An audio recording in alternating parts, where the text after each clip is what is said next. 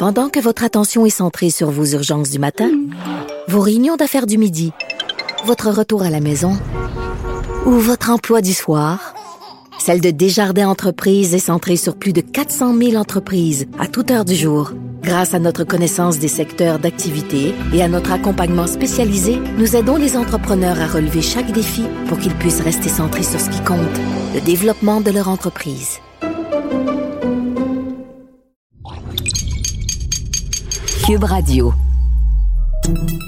Salut, c'est Charles Dran avec l'équipe dans 5 minutes. On s'intéresse aux sciences, à l'histoire et à l'actualité. Aujourd'hui, on parle de l'Afrique, du futur du continent africain en fait. On va même aller très loin, dans 10 millions d'années. Vous le savez peut-être pas, mais rendu là, l'Afrique devrait être coupée en deux par euh, un nouvel océan. Le phénomène fascine les scientifiques depuis un bon bout de temps, en particulier depuis octobre 2005, trois semaines après l'éruption du volcan d'Abaou en Éthiopie, au nord-est de l'Afrique. On a vu apparaître un gouffre de 56 km de long par 5 mètres de large et entre 2 à 12 km de profondeur.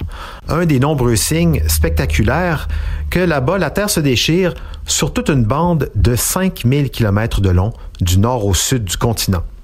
Une étude de Virginia Tech publiée en septembre 2020 dans la revue Geology a affiné les prédictions. évidemment, d'ici 10 millions d'années peut s'en passer pas mal des choses, mais on s'en va vers ça, inévitablement. Pourquoi? Qu'est-ce qui fait que la Terre remue au point de déchirer un continent en entier? Et aussi, si l'Afrique se coupe en deux pour former un océan au milieu, eh bien, d'où viendra toute cette eau? Voici Baptiste Zapirin. Et le grand déchirement du continent africain commencera dans... Mais, euh, il a déjà commencé en fait. Il y a un peu plus de 25 millions d'années.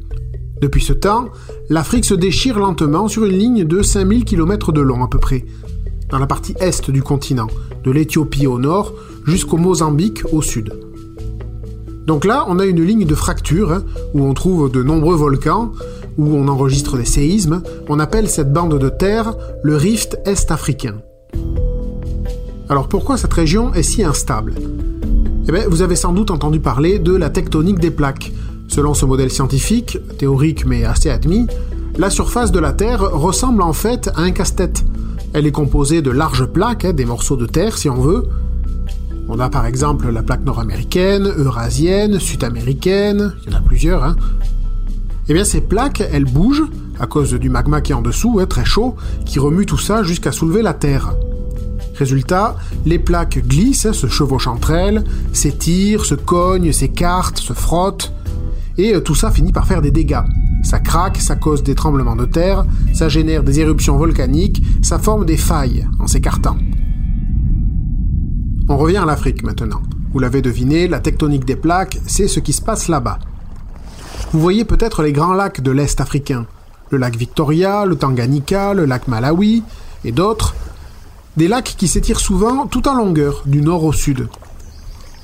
Eh bien, ce sont les premiers signes annonciateurs de ce déchirement, car ces lacs se situent dans une zone qui est en fait à la frontière de deux plaques tectoniques qui s'écartent. La plaque africaine vers l'ouest et la plaque somalienne vers l'est.